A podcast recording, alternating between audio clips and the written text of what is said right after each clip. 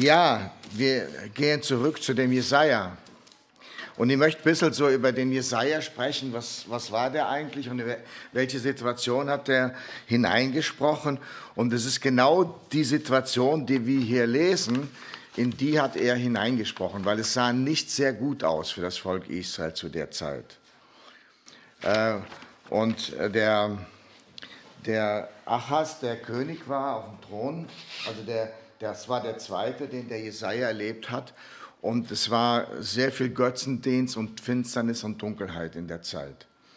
Und, ähm, und dann kam der, ähm, der Hiskia und der Jesaja war quasi der Erzieher vom, His, vom Hiskia. Und, äh, und der Jesaja hat gedacht, so jetzt bringen wir das Volk Israel wieder zurück zu dem zu dem lebendigen Gott, zu dem Gott Abrahams, Isaaks und Jakobs. Und der, der, der Jesaja hat all seinen Fokus auf den gelegt und hat gedacht, so, und der wird jetzt das Volk wieder zurückbringen aus der Knechtschaft, aus der Finsternis in das Licht Gottes hinein. Und das ist ihm auch gelungen. Also der Hiskia war dann ein gottesfürchtiger Mann und hat das Volk wieder zurückgeführt äh, in, in den in den wahren Gottesdienst und in, in, die, in die Begegnung mit dem lebendigen Gott. Und der, der Jesaja hat dann gedacht, so, und das wird jetzt immer so weitergehen. Ja, jetzt werden wir einen König auf dem Thron Davids haben, der so weitergeht wie der, wie der Hiskia. Ja, und ist aber leider dann nicht so passiert. Als der Hiskia dann gestorben ist, kam, kam dann der Manasse, der Sohn vom Hiskia, und der hat eigentlich alles wieder kaputt gemacht und hat dann auch den Jesaja wahrscheinlich umgebracht. Ja, also auf diesem bisschen Hintergrund muss man das sehen. Ja, und ähm, äh, dass, der, dass der Jesaja allerdings dann bis, bis in unsere Zeit hineingeht, bis unsere, unsere Zeit prophezeit und über diese Zeit hinaus. Ja, die, der Jesaja hat ja über vier vier Äonen, über vier Zeitalter hinaus ist die Prophetie vom Jesaja. Also die fängt, die fängt an in seiner Zeit, also 700 vor Christus kann man sagen, so circa. Ja, dann geht, dann geht die Prophezeiung weiter zu Jesus Christus hin, dann geht sie wieder weiter zum tausendjährigen Reich hin, zum Millennium, wenn Jesus wiederkommen wird, und dann geht sie sogar noch weiter bis in die Ewigkeit hinein. Also das müssen wir verstehen. Der Jesaja, der sieht hier dann äh, jemand, der auf dem Thron Davids sitzt für alle Zeiten und Ewigkeiten. Ja, und das wird ja auch so kommen. Nur hat der Jesaja das damals so nicht. Äh, er, er hat es erwartet, dass, dass das immer weitergeht, aber er hat dann das Gegenteil erlebt und wurde dann von Manasse umgebracht. Also das war, war dann das, das Teil. Aber er hat uns äh, einen wunderbaren Text hinterlassen. Ich glaube, dass Jesaja einer der besten Propheten ist. Wir haben schon gehört, ja, mit Poesie und so weiter. Und er hat das alles sehr stark umschrieben, die ganzen Sachen. Und dann äh, prophezeit dann bis in unsere Zeit hinein und darüber hinaus. Also das ist ganz wichtig. Ja, und, und der Text ist dann aber auch, äh, wir haben ja immer den, den Luthertext, also wir haben den Text, der so 500 Jahre zurückgeht. Ja, und äh, und jetzt haben wir aber einen neuen Text. Wir haben äh, einen Jesaja-Text, der so circa 200 vor Christus ist. Ja, also 1947 hat man in Israel in den Qumran-Höhlen hat man äh, dann diesen fast die ganze Jesaja-Rolle gefunden. Ja, und wir haben heute also einen Textzugang zu Jesaja, der 2000 äh, Jahre nicht da war. Ja, also man hat zwar von den Masoreten übersetzt, die Masoreten, die haben gelebt so 700 bis 1000 nach Christus. Die haben dann immer wieder die, die Bibel auch neu geschrieben und ein bisschen versucht, das in das, die damalige Sprache hineinzubringen. Äh, und Luther hat natürlich sehr stark von der Vulgata übersetzt, also aus dem Lateinischen und so weiter. Und äh, jetzt haben wir aber einen Textzugang, der ist ganz anders. Ja, also nicht ganz anders, aber der tiefer ist. Ich sage es mal so, wir haben jetzt einen Textzugang, der tiefer ist. Ja, das ist dann hier dieser, dieser hebräische, das ist hebräisch hier. und das ist Deutsch. Ja, und wir, können jetzt vom Hebräischen ins Deutsche übersetzen, vom Qumran-Text bis in diese Zeit hinein. Haben wir jetzt die Möglichkeit, das zu übersetzen. Also es sind ja noch keine 100 Jahre, äh, wo wir den Text haben. Und das ist äh, dann ganz interessant mal zu sehen, äh, was äh, sagt hier, was sagt die Übersetzung vom Hebräischen in das heutige Deutsch. Ja, die Züricher Bibel hat sich ein bisschen angeglichen ja, nur, das, äh, ja aber ich, ich lese jetzt mal den Vers 5 und 6 aus dem heraus, was man jetzt äh, in der Interleiner Übersetzung Hebräisch-Deutsch hatte. Ich glaube, den anderen Text kennt ihr alle. Ich glaube, dass ihr das alles schon tief drin euch habt, dass ich das noch nicht wiederholen muss. Ja, deshalb lese ich jetzt mal den Text äh, den 5 und 6 lese ich jetzt mal aus der Qumran-Schrift hin ins Deutsche. So, und da steht, denn ein Kind wurde uns geboren, ein Sohn uns verliehen, und auf seiner Schulter ruht die Herrschaft. Seinen Namen nannte der, der Wunderbares im Plan habende, allmächtige Gott, der alles geschaffen hat, der der Vater in Ewigkeit ist, nannte ihn den Sohn des Friedens. Verständlich, bisschen? Oder ist es zu weit weg? Okay, also, denn ein Kind wurde uns geboren, ein Sohn ist uns verliehen. Also das ist, ist noch ziemlich identisch. Und auf seiner Schulter ruht die Herrschaft. Ist auch noch irgendwo identisch. Ja, äh, ruht die Herrschaft. Seinen Namen nannte der, der allmächtige Gott, der Vater in Ewigkeit, seinen Namen nannte, der, der einen wunderbaren Plan hatte, der der allmächtige Gott ist, der alles geschaffen hat und der der Vater in Ewigkeit ist. Der legte seine Hände auf den und sagte, du bist der Fürst des Friedens. Ja, äh, wie wir in Galater 4,4 äh, lesen, da steht, ähm, als die Zeit erfüllt war, was passierte, als die Zeit erfüllt war? Sandte Gott seinen Sohn. Als die Zeit erfüllt war, sandte der, der allmächtig ist, der einen wunderbaren Plan hat und der ewige Vater ist, sandte seinen Sohn als Fürst des Friedens in diese Welt. Also so kann man das verstehen. Das, das geht dann, das, das ist dann das, wie, wie man das vom Alten ins Neue Testament hinein äh, interpretiert. Und dann war noch der sechste Vers, der ist auch ein bisschen anders. Ja, zum Mehrer der Herrschaft und zu Frieden ohne Ende auf dem Davidsthron und über sein Reich, es auf Gerechtigkeit und Menschenliebe zu gründen. Von jetzt bis in Ewigkeit wirkt dieses die Leidenschaft des, des Schöpfers, der alles geschaffen hat. Steht dir das Herz mit drin? Das ist nicht nur Religion, das ist nicht nur, ja, jetzt haben wir uns was überlegt, sondern da, da ist eine Leidenschaft drin, äh, die sagt, ich will die Welt retten. Ich will, ich will äh, aus, dem, aus der Finsternis werde ich Licht machen. Und das geht über alle Zeitalter hinweg. Also das heißt, es wird, es wird ein Tag kommen, wo wo es nichts Böses mehr gibt. Es wird ein Tag kommen, wo alles in allem bei Gott ist. Es wird ein Tag kommen, wo, es, wo, wo das Böse absolut und vollkommen vernichtet wird und nicht mehr vorhanden ist. Und wo allein noch Gott regiert. Dieser Tag wird kommen.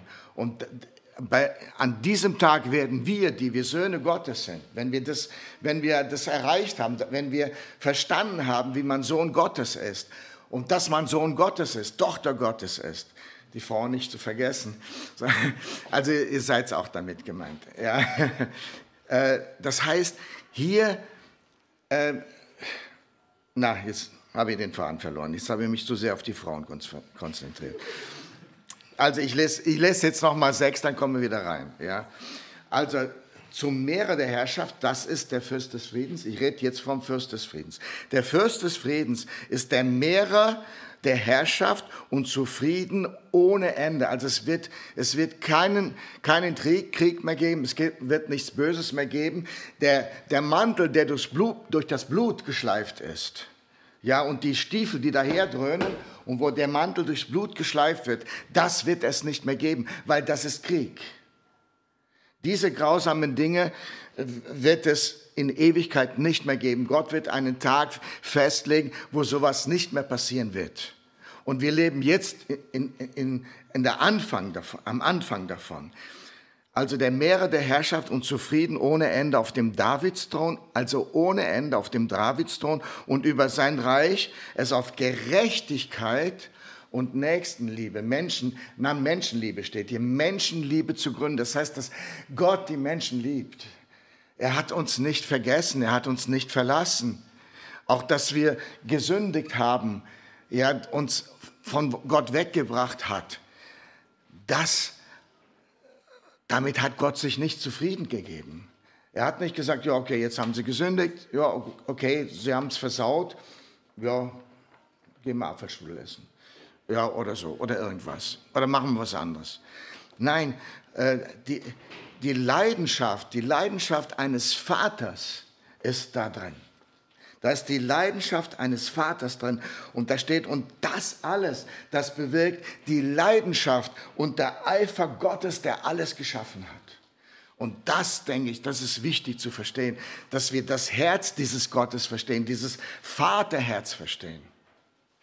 Und da möchte ich euch äh, möchte ich ein bisschen mit hineinnehmen mehr in, in dieses Vaterherz Gottes. Und wo kommt eigentlich dieses Vaterherz her? Was bedeutet denn Vater überhaupt? Vater in Ewigkeit. Er, er war Vater, ist Vater und wird immer Vater sein. Aber um Vater zu sein, da braucht es Kinder. Ja, ich bin kein Vater. Ich habe kein Kind. Ich habe nie ein Kind gezeugt. Also bin ich auch kein Vater. Ja, aber Gott hat die Menschen geschaffen und er ist der Vater der Menschen.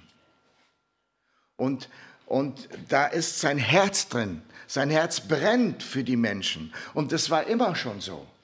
Als er den Adam geschaffen hat, da brannte sein Herz für den. Ja, und da steht, als, als, äh, als Gott den Atem hineinblies in den Adam, da steht im Hebräischen, Vayepach. Das nennt man einen Explosivlaut, nennt man das im Hebräischen. Weihe, Pach. Das heißt, er, er, er presst das Leben in, in, den, in den Adam hinein. Er presst es so richtig hinein.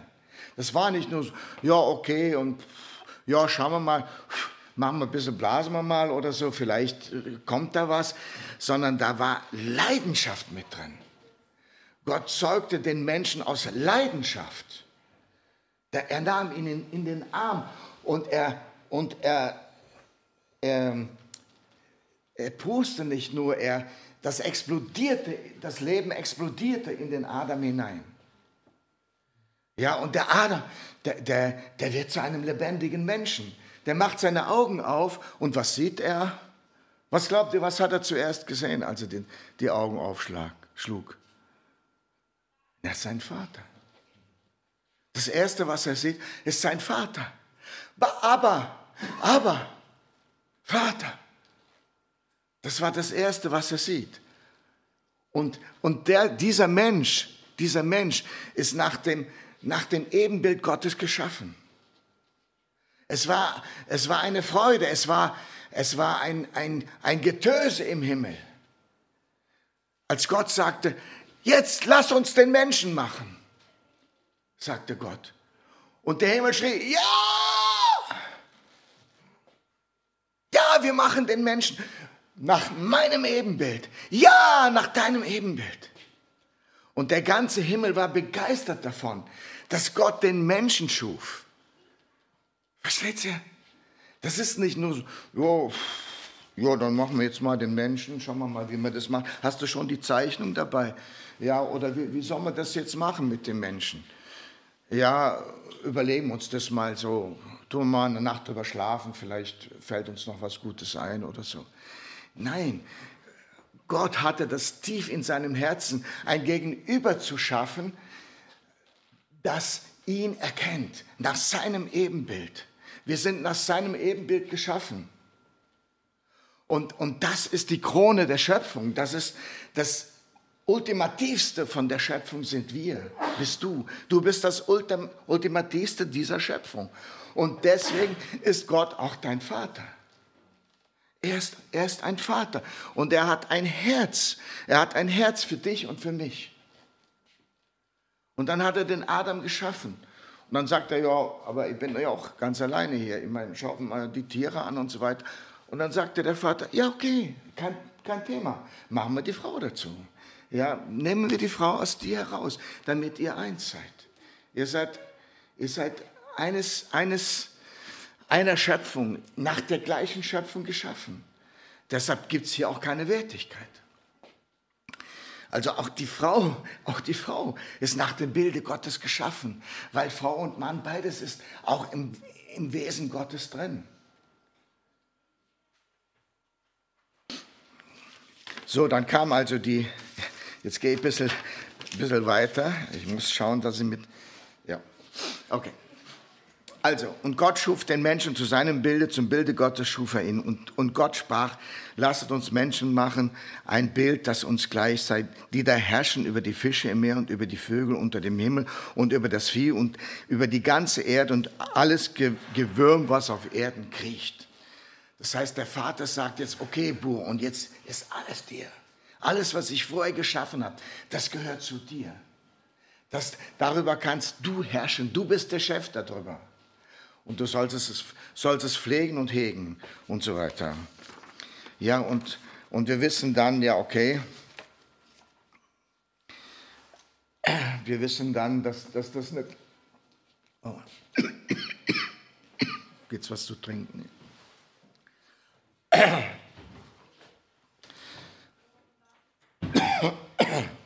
Es ist ziemlich trocken. Das heißt, Gott hatte den Menschen geschaffen mit der Absicht, dass er immer und immer bei ihm sein würde.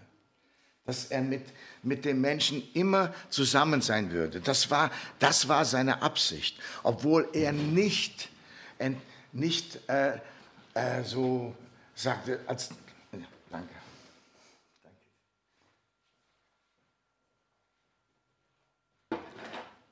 Er wusste natürlich, was passieren würde. Der liebe Gott, dem ist das nicht entglitten. Der, der hat nicht gesagt, wow, jetzt haben sie gesündigt, das habe ich jetzt überhaupt nicht überrissen, dass das kommen würde. Jetzt muss ich mir was Neues überlegen. Ja, der liebe Gott wusste das. Der wusste, dass die Menschen sündigen würden, dass sie abfallen würden. Er, er wusste das. Aber er hatte auch schon einen Plan. Weil Gott hat immer einen Plan. Gott hat auch mit deinem Leben immer einen Plan. Er hat mit jedem Leben immer einen Plan, weil er Vater ist und weil er uns als Vater liebt. Und deswegen hat er auch immer einen Plan mit uns. Ja, und ein Plan war das da. Ja, leider vergessen wir immer den Vater dabei. Ich bin der Weg, die Wahrheit und das Leben. Niemand kommt zum Vater als durch mich. Also was, was war immer die, die Absicht des Vaters, ist immer die, den Menschen zurückzuholen an sein Herz. Das ist immer seine Absicht. Das war immer so. Und, er hat, und es, es ist ihm auch der Plan nicht ausgegangen. Er, er hatte dann einen Plan, er wusste dann einen Plan. Ja, und, und er wusste, dass er dann eines Tages diesen Jesus in diese Welt hineinschicken würde. Das wusste er.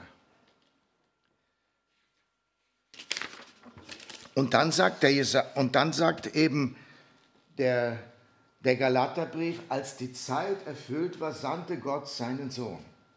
Und da erfüllte sich dann das Wort von Jesaja. Das hat sich dann erfüllt. In dem Moment. Der Jesaja hat das nicht, hat, hat vieles wahrscheinlich nicht überrissen, was er prophezeit hat.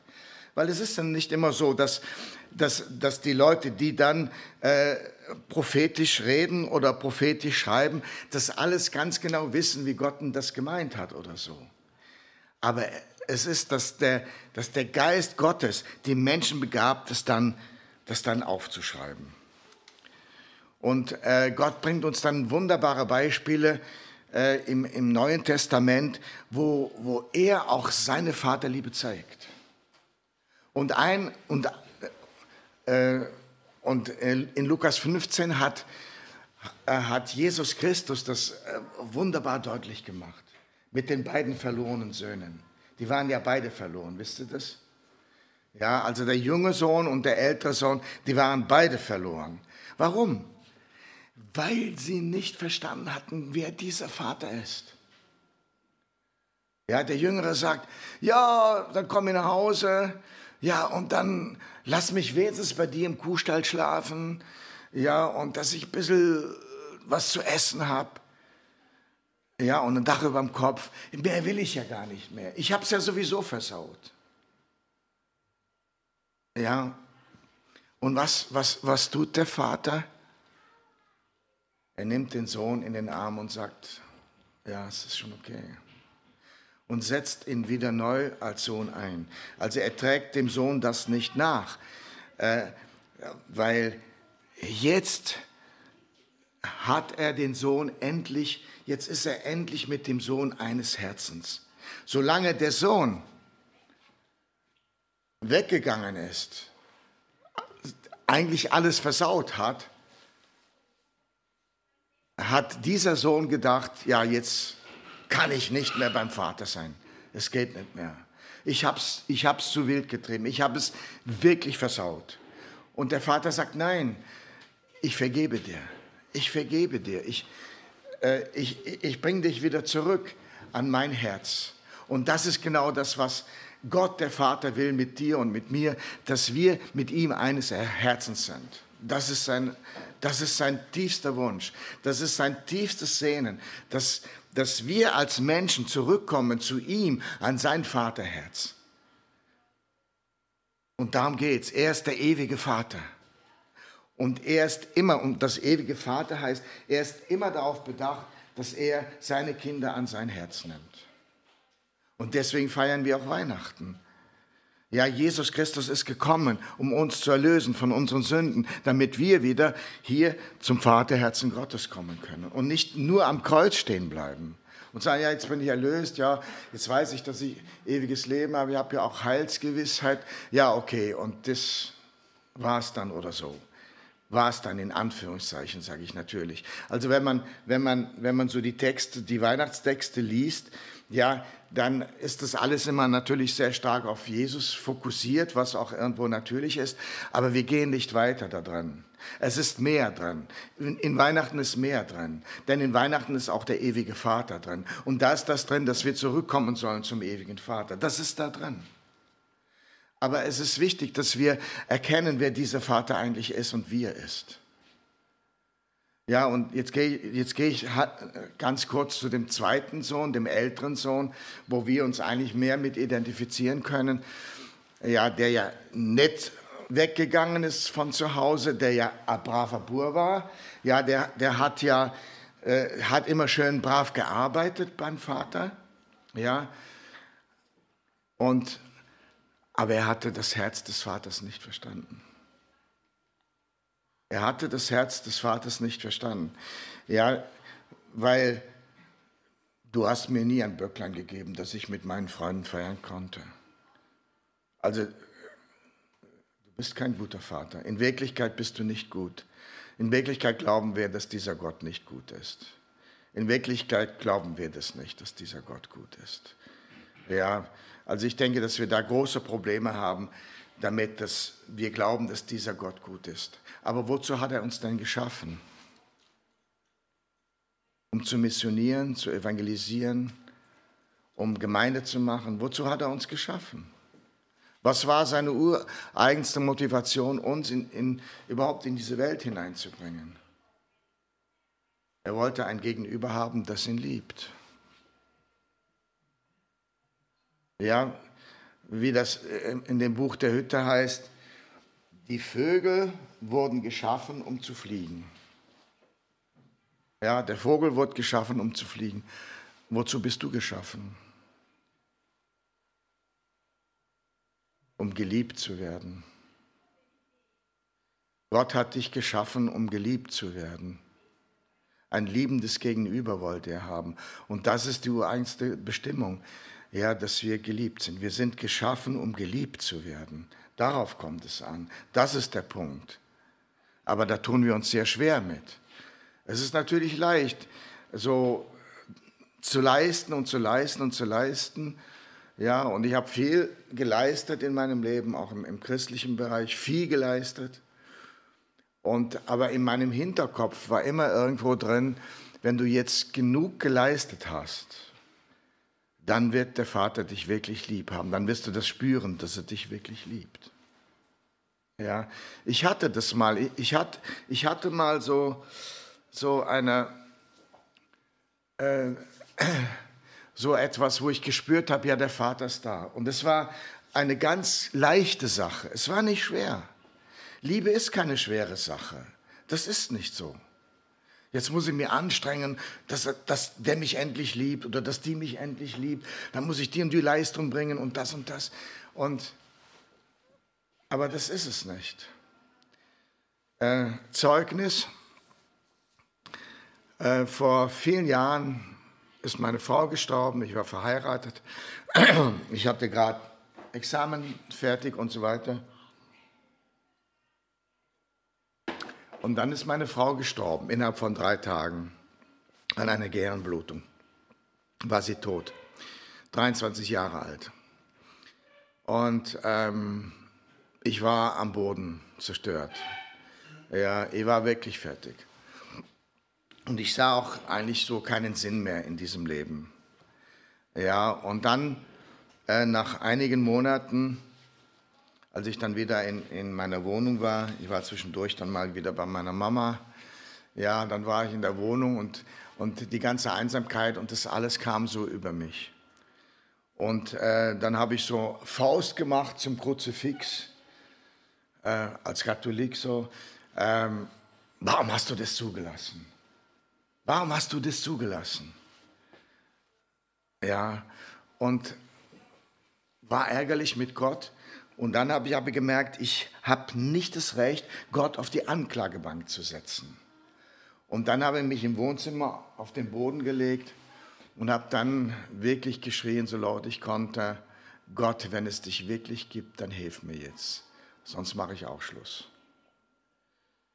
Und, und in in einem Moment, in einem Bruchteil einer Sekunde, ich weiß nicht, war der Raum erfüllt mit der Gegenwart Gottes. Und es war nicht Jesus oder so, oder, sondern ich wusste, das ist der Vater. Da ist mir Gott als Vater begegnet. Der Vater war da. Und, äh, und wie man das dann im Katholischen macht, dann habe ich ein Gelübde gemacht und so. Und ja, und wenn ich die Firma aufgebaut habe und so, und dann werde ich nur noch dafür leben, um weiter zu sagen, dass du wirklich existent bist, weil ich dachte, ich bin jetzt der einzige Mensch, der wirklich weiß, dass Gott wirklich existent ist. Weil das hatte ich noch nie gehört, dass irgendjemandem Gott begegnet ist oder sowas. Ja, und so, und Gott ist mir als Vater begegnet. Und, äh, und Gott hat mich als Vater dann begleitet über Jahre. Also vier Jahre, fünf, viereinhalb Jahre habe ich dann mal jemand, äh, von jemand Evangelium gehört, du musst dich bekehren und so. Und dann habe ich das gemacht, ja, und Jesus mein Leben gegeben und es war, war wahnsinnig, ein wahnsinniges Teil. Ich habe wirklich gespürt, wie der Geist Gottes in mich hineinkam. Und das Erste, was mir der Geist Gottes sagte, jetzt hast du ewiges Leben. Ja, also es war eine ganz starke äh, starke Beziehung, aber es war eine Vater-Kind-Beziehung. Äh, äh, ich war ein Kind. Okay, äh, ich werde gleich aufhören, aber ich muss noch ein paar Sätze sagen.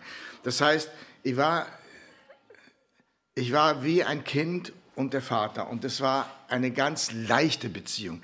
Das war nicht schwer. Das war, ja, dann habe ich mal wieder was falsch gemacht und ich sagte, Vater, ja, ihr habt es falsch gemacht oder lag wieder auf dem Boden, habe gesagt, Vater, das war nicht richtig oder so. Und, und der Vater war da. Der Vater war da. Es war einfach mit dem Vater. Es war keine schwere, schwere Sache. Ja, und dann kam ich dann irgendwann so mit anderen Christen zusammen, wo das eben gar nicht mehr um den Vater ging und so weiter. Und dann war äh, sehr viel Leistung und das alles und ja, Theologie ein bisschen studiert und so weiter.